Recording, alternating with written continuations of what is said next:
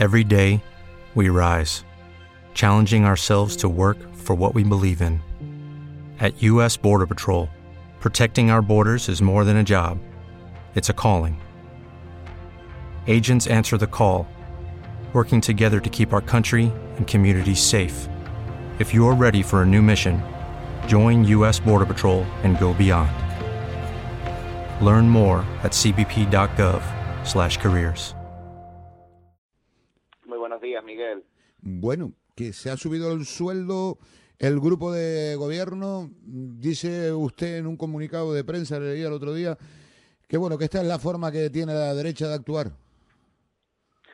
Sí, porque de hecho nosotros, por ejemplo, entramos en octubre de, de 2020 al grupo de gobierno después de la ruptura de un pacto y, y nosotros no nos subimos el sueldo. Es más, nos ajustamos eh, lo que cobraban cuatro concejales, lo adaptamos a los seis que entramos del PSOE, así que creo que todo el mundo no, no somos iguales, eh, todos cuando estamos en política.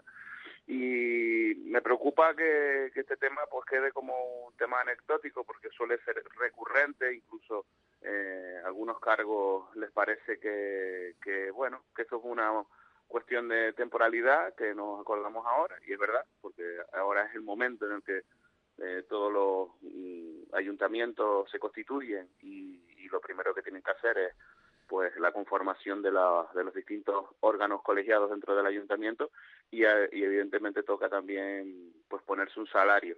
Nos preocupa que, que 10 concejales, porque el, el, de momento el alcalde no cobra, eh, pues entre, entre los concejales y el personal eh, eventual, pues aumenten casi 93.000 euros. Entonces, ¿de qué estamos hablando? O sea, tenemos un presupuesto aprobado para todo el año 2023. Nosotros no estamos en contra de que de que se de que se retribuya el cargo público. Eh, hay que dignificar la figura también del político, pero de hecho la imagen que se da es todo lo contrario con estas actitudes que nosotros respetamos que pueda haber algún incremento, alguna modificación, eso lo entendemos, pero incluso podrían haber esperado a, un presupuesto de 2024 ajustado al trabajo realizado, sabiendo quién se va a quedar en el grupo de gobierno, qué labores van a cometer y no en esta época de impas que sabemos perfectamente que el alcalde está más pensando en Madrid que, que en Santa Cruz de la Palma.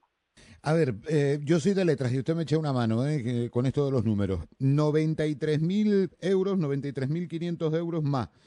Eh, y esto viene siendo que mm, le cuesta a las arcas municipales al año 368.000 euros.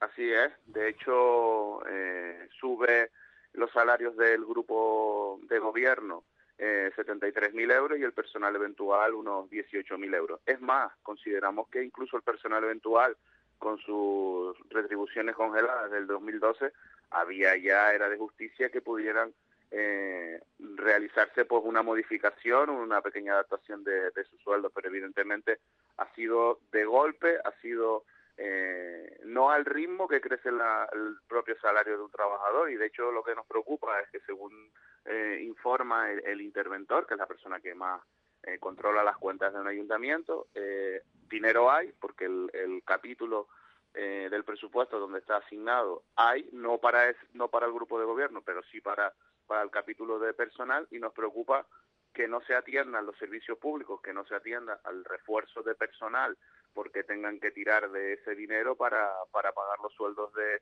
del grupo de gobierno y nos preocupa que se descuide al personal del ayuntamiento que, que en los últimos años hemos trabajado para, para ir en la línea de una de una organización moderna con una RPT ya de funcionarios aprobada y una parte de laborales que está se está se estaba trabajando en ella y nos preocupa que, que, de lo que se esté pendiente es de eso, que dinero, que el dinero está para, para mejorar la vida de la gente y no la vida de, solo de los políticos.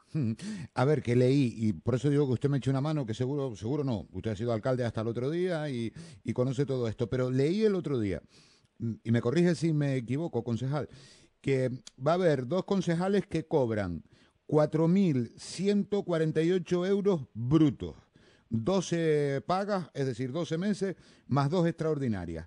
4.148,57 bruto, que ese es el máximo que permite la ley.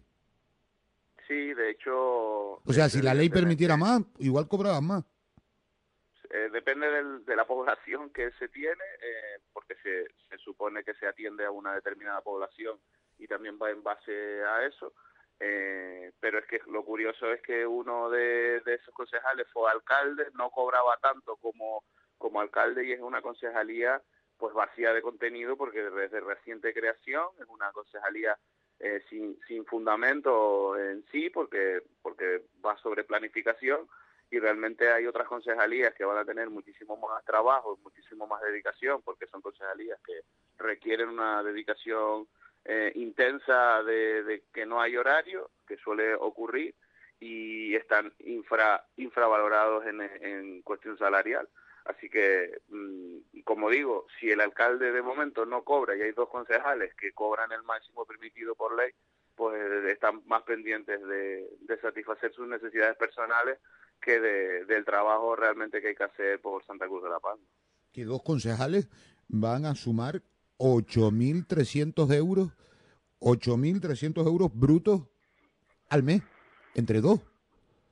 Sí, que de hecho casi que está equiparado a un salario de un consejero del Cabildo que tiene una, pues una responsabilidad muchísimo mayor. Como digo, no, no es, mm, no, nosotros no creemos que, que lo, que no haya que dignificar el trabajo de, un cargo público, como dije antes, pero evidentemente hay que estar ajustado a, la realidad del lugar donde se está desarrollando esta labor y, creo que hay que respetar a la, a la población y al municipio que, que, les acoge. Así que eh, es muy difícil de entender para, para la gente. Yo, como digo antes, como dije antes, creo que, es un tema que se olvida, que esto es una cuestión de moda y después ya se olvidará, pero evidentemente tendremos que fiscalizar muy bien el trabajo que realizan para ver si esta esta dedicación que ellos se han retribuido en forma de salario merecerá la pena o porque se verá que una que la ciudad ha mejorado o, no. Se, se, olvida, ya les digo yo que en, en estas semanas no se va a olvidar mucho, porque en esta semana le empiezan a pasar el recibo del IBI a los vecinos de Santa Cruz de la Palma, o sea que muchos no se les va a olvidar cuando vean el IBI en la cuenta corriente. ¿eh?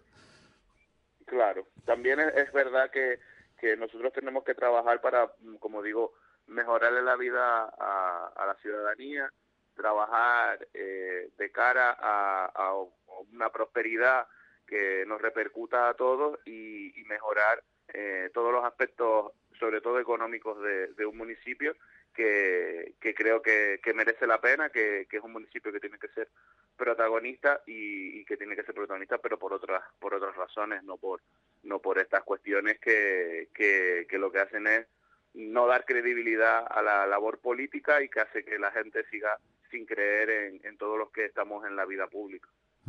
Dos cuestiones muy rápidas. Una es, ¿usted estaba de acuerdo con lo de los plenos a las 8 de la mañana? Plenos madrugadores, los califiqué yo el otro día.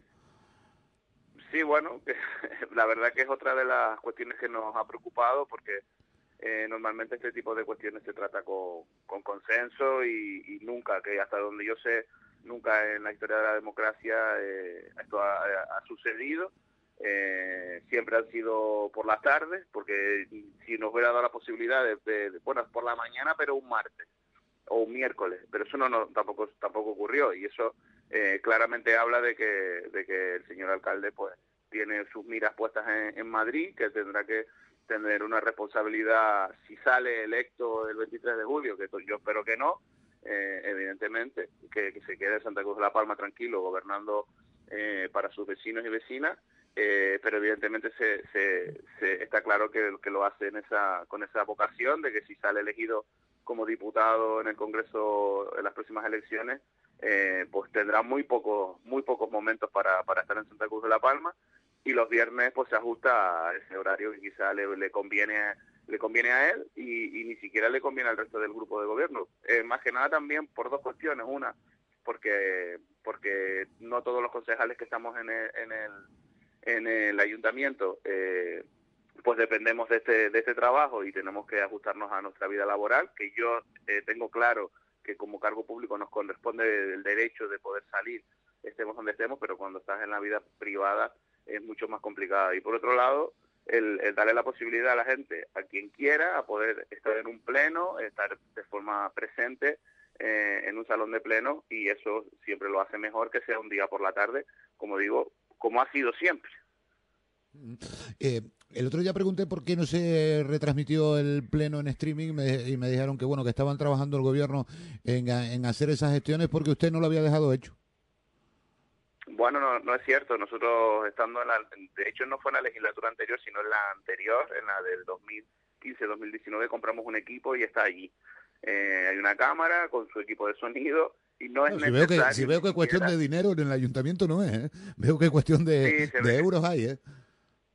Se ve que no se ve que no es problema eso pero ya le digo que, que se compró en su momento una cámara y se compró con micrófono eh, y está el equipo está en el ayuntamiento así que no nadie podrá eh, cuestionar esa esa historia. Es verdad que había un concejal en la anterior legislatura que él facilitaba a su equipo para para retransmitir los plenos y era más sencillo pero eh, evidentemente teniendo un equipo que ya lo hacíamos en, en la legislatura de 2015 2019 se retransmitía con un equipo propio y, lo hacía el personal del ayuntamiento, no veo yo inconveniente en poder, en poder utilizar ese sistema. Es verdad que eh, los tiempos han cambiado, incluso correspondería que tuviéramos eh, lenguaje de signos, incluso eh, en la retransmisión de los plenos en Santa Cruz de la Palma, pero digo que para salvar el escollo, hasta que ellos decidan qué sistema quieren utilizar, el, el equipo está, porque de hecho nosotros no hace tantas semanas atrás lo tuvimos probando eh, por si se diera el caso. Así que, bueno, excusas las justas, que, que digan la verdad y si no saben, pues que pregunten.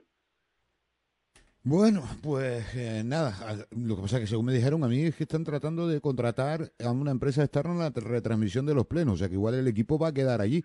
Bueno, siempre queda la opción de ponerlo a vender en segunda mano y sacan un dinerito. Eh, concejal, gracias por este ratito, un abrazo. Nada, un abrazo, estamos siempre a disposición. Muy amable.